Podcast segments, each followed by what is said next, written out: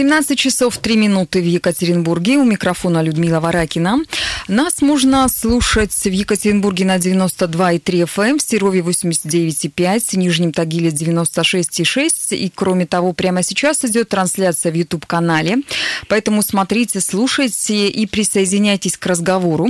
А говорить сегодня мы будем с первым заместителем министра образования и молодежной политики Свердловской области Ниной Журавлевой. Здравствуйте, Нина Викторовна. Добрый день. Напоминаю, телефон прямого эфира 385-09-23, 385-09-23. Также ждем сообщений в Viber, WhatsApp, Telegram, плюс 7 953 385 09 23. Итак, начинаем. А, в Свердловской области успешно стартовал новый учебный год. В школы отправилось э, более 500 тысяч учеников. Ждут ли их в этом году какие-то нововведения? Будут ли какие-то изменения, которые в новом учебном году повлияют на учебный процесс? Да, э, в этом году не 1 числа большинство школ открыли свои, распахнули двери для обучающихся, а 2 сентября начался 2019 учебный год. Больших потрясений, инноваций, э, о которых всегда говорят родители и средства массовой информации накануне учебного года, нет. Э, Наверное, мы можем сказать или к счастью, или к сожалению, но у нас не появились новые учебные предметы, и в новый учебный, в учебный план они не вводятся. Э, планируется до конца учебного, до конца текущего года внести изменения в федеральные государственные образовательные стандарты начального общего и основного общего образования, после принятия которых вот как раз будут вноситься необходимые корректировки в образовательные программы школ. Министром просвещения Российской Федерации э, Ольгой Юрьевной Васильевой э, в рамках шестого вообще российского родительского собрания был сделан акцент на то, что необходимо вводить обучение шахматам в школе. Это тоже достаточно интересный разговор и с родителями, и с педагогами, потому что у нас уже есть опыт Свердловской области, когда 335 школ Свердловской области уже в своих учебных планах имеют урок обучения шахматам. А если говорить э, вот про опыт этих самых школ, а, есть ли какие-то, не знаю, э, информация, доклады, э, насколько это интересно школьникам, влияет ли это на их успеваемость, на обучение, на память и на прочие какие-то навыки, необходимые для получения новых знаний детям? Ну, такие исследования, они велись ранее. Э, это как раз тот вид спорта, о котором мы можем говорить, или о тот учебный предмет, который как раз приводит ум в порядок. Это логика логика мышления, логика, а, значит, ребенку необходимо при обучении в школе, и а, о положительном влиянии данного учебного предмета написано достаточно много трактатов. И сегодня, когда мы говорим, что 335 школ дети занимаются с начальной школы, и в том числе даже есть у нас обучение в дошкольных образовательных организациях данному предмету, ребята с удовольствием играют в шахматы, они начинают это на занятиях, а потом это перерастает в игру на переменах. И э, тем самым, в общем-то, приходит и азарт, приходит понимание этой игры, и уже из увлечения, из учебного предмета многие ребята переходят именно э, как занятие спортом.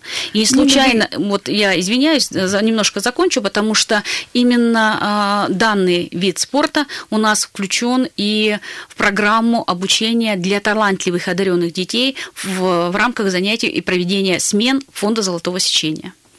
Э, правильно ли я понимаю, что обучение шахматам – это не обязательный предмет, это по желанию Министерства федерального образования, и э, регионы, муниципалитеты и конкретные школы могут вводить этот предмет, э, либо заниматься с детьми факультативно, либо вообще этим не заниматься? Сегодня, кроме обязательных уроков, о которых мы привыкли говорить, например, в начальной школе это 20 учебных предметов, э, в том числе, вот я, как мы всегда привыкли говорить о чтении, о математике, о русском языке, еще до 10 часов можно использовать время внеурочной деятельности. И как раз школа выбирает самостоятельно время, э, родители об этом информированы, и они могут принимать участие в этих э, мероприятиях. У, Кроме... нас, у нас звонок 385-09-23. Я предлагаю надеть наушники и послушать, э, что говорит или спрашивает наш радиослушатель. Добрый вечер, вы в прямом эфире говорите. Да, добрый вечер. Добрый вечер. А, вот подскажите такой вопрос. А, по детям-террористам, которые в Кушве, вот их судьба и как это вообще а, дети и терроризм? Спасибо. А, тема, которую вы затронули, она а, актуальна. 3 сентября вы знаете, что был день а, памяти детей, погибших в Беслане от терроризма. То, что вы назвали город Кушва, в средствах массовой информации прошла данная информация о детях. Судьба этих детей, она находится не в системе образования, если это было совершено, да, ну как получается, этим занимаются сегодня правоохранительные органы, и поэтому Поэтому, наверное, после того, как эта ситуация будет рассмотрена правоохранительными органами, будет дана оценка действиям тех подростков, которые были названы в числе, вот, как вы сказали, подготовки несанкционированных мероприятий. Ну а продолжаем нашу программу. А, если говорить про открытие нового учебного года, то в этом году э, юные свердловчане э, зашли и в совершенно новые школы. Было построено и открыто несколько учебных заведений, например, школа номер один в Екатеринбурге, а, школа номер сто в Нижнем Тагиле. Я была еще в марте в этой самой сотой школе в Нижнем Тагиле, и могу сказать, что э, действительно грандиозное было строительство, грандиозные были какие-то со, со стороны строителей именно э, стахановские методы были применены для того, чтобы 2 сентября дети могли пойти в это учебное заведение. Э, с вашей точки зрения, вот эти новые современные большие школы, вот в Нижнем Тагиле там 1250 мест, в Екатеринбурге школа номер один, это суперсовременнейшее здание, которое скорее напоминает какой-то не знаю, банк или офис, э, нежели чем школу. И в то же время э, есть э, такие очень странные школы, как, например, в одной из школ Екатеринбурга на окраине города, э, на Вторчермете, один из благотворителей, известный благотворитель Симоновский, построил, отремонтировал, точнее, ее и превратил в маленький Версаль, как сказала телекомпания BBC. С вашей точки зрения, влияет ли э, на обучение детей внешность, э, внутренняя отделка школы, имеет ли значение, в каких интерьерах дети занимаются, или это не имеет э, значения для учебного процесса вообще? Спасибо за вопрос. Начну с того, что президентом Российской Федерации была поставлена основная задача в сфере образования на предстоящий период – это ликвидация второй смены и обеспечение современных условий для обучения в школах. Правильно, вы уже сказали, что 2 сентября торжественно открыли, распахнули свои двери э, после реконструкции. Это школа номер один в городе Екатеринбурге и школа номер 100 в городе Нижнем Тагиле. Если вы говорите, что вы были в марте, а я была в августе 2018 года, года, тогда, когда только еще начиналась практически стройка, и мне посчастливилось 2 сентября быть на открытии этой школы, школы вместе с главой э, города Нижнего Тагила э, Вячеславом Юрьевичем Пинаевым, вместе со всеми гостями мы торжественно открывали эту школу. И сегодня это современное здание, которое хорошо оснащено, есть соответствующий приказ Министерства просвещения номер 336, и в соответствии с этим приказом идет оснащение уровне э, всех образовательных организаций, которые э, вводятся по данной программе. И, конечно же, э, до конца года у нас будет продолжаться эта программа, появится новая школа в Ривде, и Свердловская область взяла повышенное для себя обязательство, когда к 31 декабря 2019 года появится новое здание школы в Ривде. Эта школа достаточно такая небольшая, 500 мест, и в 2020 году также дети смогут пойти в обновленное здания. Она тоже будет такая суперсовременная? Она, конечно же, да. Э, все школы после э, строительства или капитального ремонта, реконструкции оснащаются, как я уже сказала, по новому приказу, где появляются совершенно новые средства обучения. Кроме этого, будет завершено к концу 2019 года реконструкция школы номер один в Верхней Пышме, и появится 720 мест завершения строительства также 31 декабря. И в декабре 2019 года закончится реконструкция школы номер 3, также в городе Верхняя Пышма. Ну, еще запланировано, я знаю, что на следующий год и, на, и еще на следующий год э, капитальные ремонты очень многих учебных заведений по Свердловской области, и в Екатеринбурге, и в Нижнем Тагиле, в том же, и в других э, городах. Э, так вот, возвращаясь к моему вопросу все-таки, с вашей точки зрения, играет ли интерьер стены, а, не знаю, потолок и там, золотые в кавычках унитазы на учебный процесс. Нужно ли и важно ли, чтобы Это создает всю образовательную в комфортном, среду. в комфортном помещении учились? Это создает всю образовательную среду, потому что ребенок, придя в школу, он должен видеть красивые парты, красивые стены, а, новое оборудование, новые учебники, и это, наверное, правильно, потому что а, вы правильно сказали, обновленный интерьер, он и заставляет себя вести по-другому. Да? Я не думаю, что в 106-й школе, где это сегодня называется маленький Версаль, дети могут себя чувствовать не по-королевски, да? потому что это обязывает к тому, что должна быть прямая спина, это должна быть величавая походка, ну и, конечно же, да стремление, и, и учение, конечно же, и стремление к тому, чтобы познать, тоже, наверное, появляется это радио «Комсомольская правда». У нас сейчас реклама, после чего мы вернемся в студию и продолжим разговор.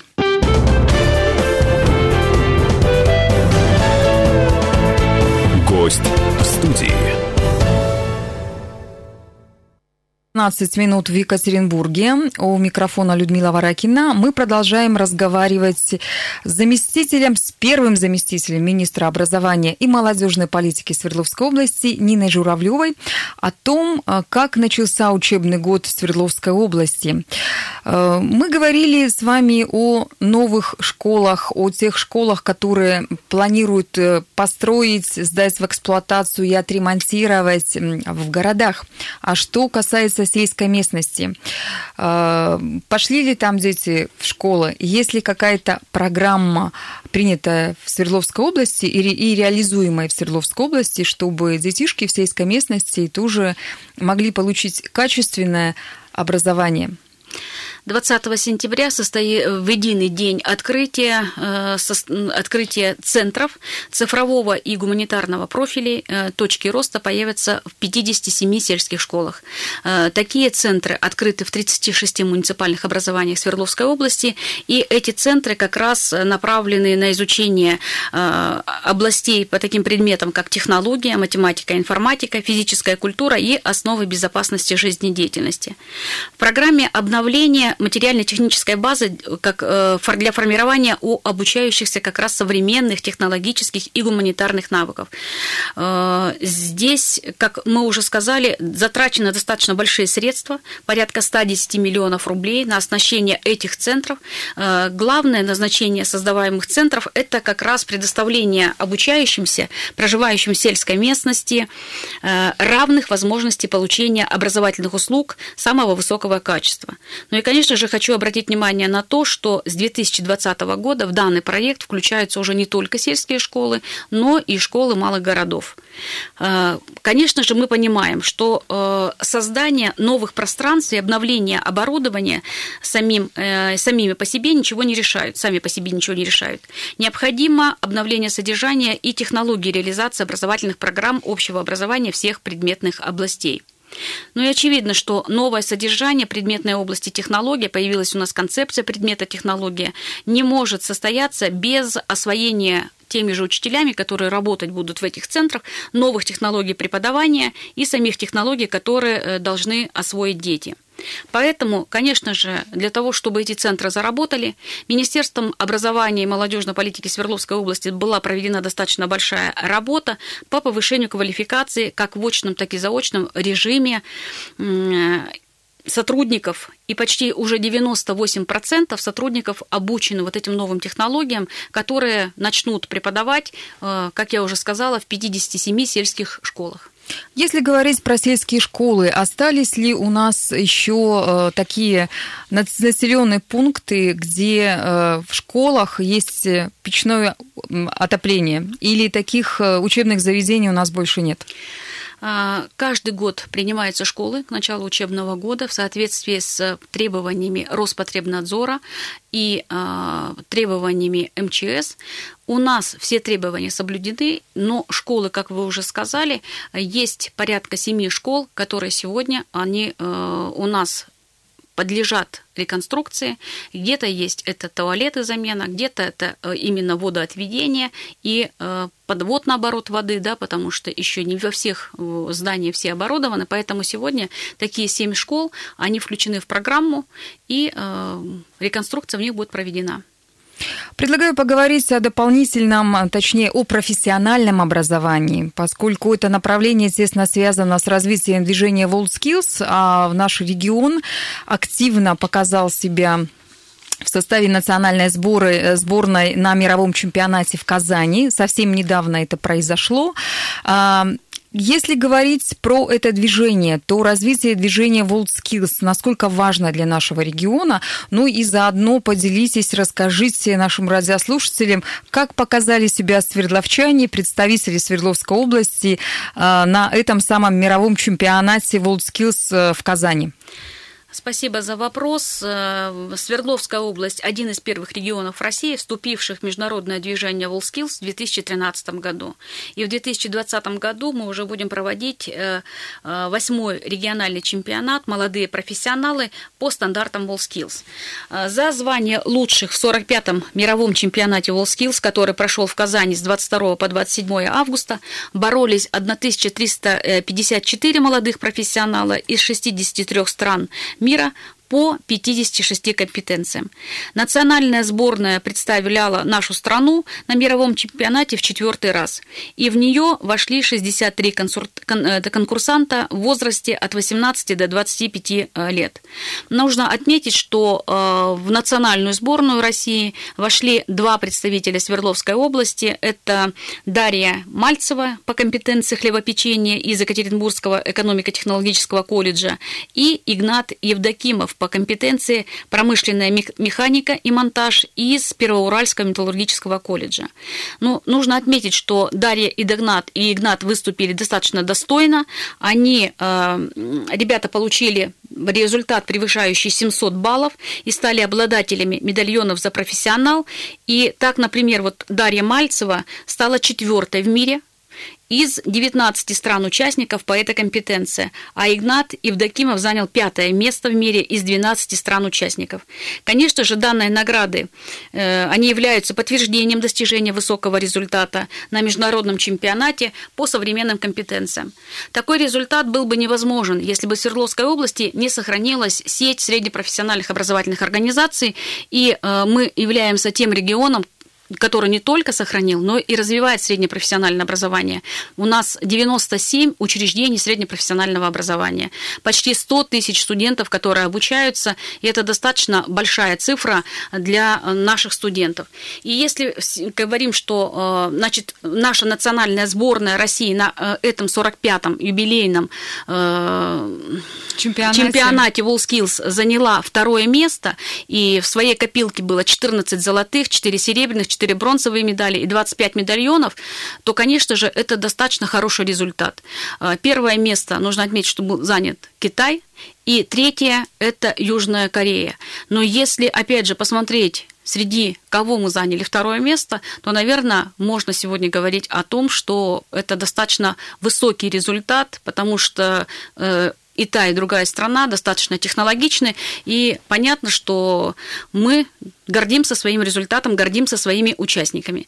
Развитие системы профессионального образования в области сегодня невозможно представить без включения стандартов WallSkills, и это выражается и в обновлении содержания образовательных программ, подготовки рабочих, служащих и специалистов, ну и более плотного включения в государственную итоговую аттестацию выпускников так называемого демонстрационного экзамена, э, который проводится по стандартам WallSkills. И, конечно же, в результате региональная экономика получает подготовленных специалистов международного класса. Это, наверное, главное достижение. В ближайшее время в нашем регионе пройдет региональный чемпионат по профессиональному мастерству. А, в какие сроки, что это будут а, за чемпионат, какие участники? А, расскажите подробнее об этом. 11-12 сентября 2019 года, то есть на следующей неделе, в Свердловской области состоится региональный этап национального чемпионата по профессиональному мастерству среди инвалидов и лиц с ограниченными возможностями э, здоровья. Этот чемпионат называет, имеет свое название Обилимпикс. В Свердловской области чемпионат этот будет проводиться уже в четвертый раз. Соревнования пройдут по ранее утвержденным 26 компетенциям. Это 25 соревновательных компетенций и одна презентационная. Всего 34 группы участников по категориям участвуют школьники, студенты и специалисты. И в данный момент планируемое количество участников э, всего будет 226. Если рассмотреть категории, то больше всего 69 – это школьники. Затем это студенты 137 и 20 специалистов, имеющих эм, значит, возможность сегодня принимать участие в этих соревнованиях, будут соревноваться между собой. Если говорить в сравнении с предыдущими годами, то нужно отметить, что у нас увеличивается и количество компетенций, и увеличивается количество участников. Определена 21 площадка проведения регионального чемпионата Обилимпикс, в том числе и образовательные организации, реализующие основные адаптированные общеобразовательные программы, профессиональные образовательные программы, ну и организации высшего образования. Кроме этого, подготовлен банк экспертов, главных экспертов регионального чемпионата 2019 года. В этом банке сегодня 212 экспертов, прошедших обучение по дополнительно профессиональной программе повышения квалификации и э, э, по теме содержательно-методические и технологические основы экспертирования конкурсов профессионального мастерства людей с инвалидностью. Вот, наверное, сейчас радиослушатели слушают и думают, что за чемпионат, что это такое будет, для чего это будет. Ведь, насколько я поняла, э, ну, из с, с той информацией, что а, мне показали, я читала до нашего эфира, чемпионат-то ведь э, сделан не только для того, чтобы дети-инвалиды что-то показали, что-то сделали, но конкурсанты в дальнейшем могут трудоустроиться, и это очень важно. Это очень важно, потому что сегодня мы отмечаем трудность э, в трудоустройстве этих детей, которые получают образование. И, конечно же, это одна из главных целей. Это, как вы уже сказали, трудоустроить, это обеспечить эффективную профессиональную ориентацию и мотивацию людей с инвалидностью. Мы должны показать, что они могут это сделать. Поэтому у нас появляются основные партнеры этого э, чемпионата.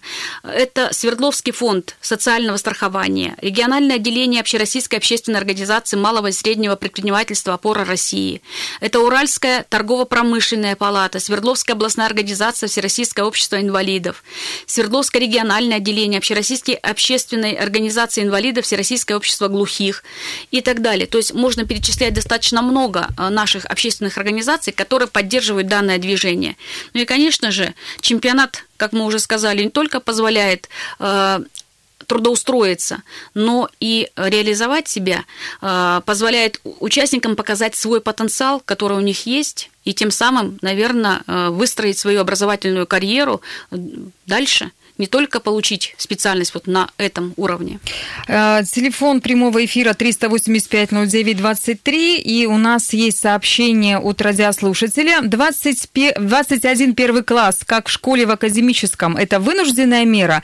Или вы не видите ничего плохого в том, чтобы в одной школе одновременно обучалось 640 первоклашек? А, да, это проблема, которая сегодня есть. А, это нехватка образовательных организаций в районе академической. О ней говорится достаточно много. И, конечно же, такая большая параллель, а, как 21 класс или 640 первоклассников, это, наверное, сегодня для любой образовательной организации, пусть даже такой, как э, э, школа э, номер 23 в академической, это сегодня не только возможность обучать этих детей, ну и это большая ответственность, потому что количество первоклассников достаточно большое. Я, ну, тут, наверное, сложно сказать, проблема это или нет, потому что если есть учителя, они работают на этой параллели, поэтому для детей как таковой проблемы, наверное, не существует, потому что они все обучаются в этой школе, у каждого свой учитель, свой кабинет, поэтому дети, наверное, не видят. Но для педагогического коллектива, когда такая большая нагрузка, потому что э, первоклассники – это особые условия, это адаптация к школьной жизни, то для педагогического коллектива сегодня, конечно, это большая ответственность.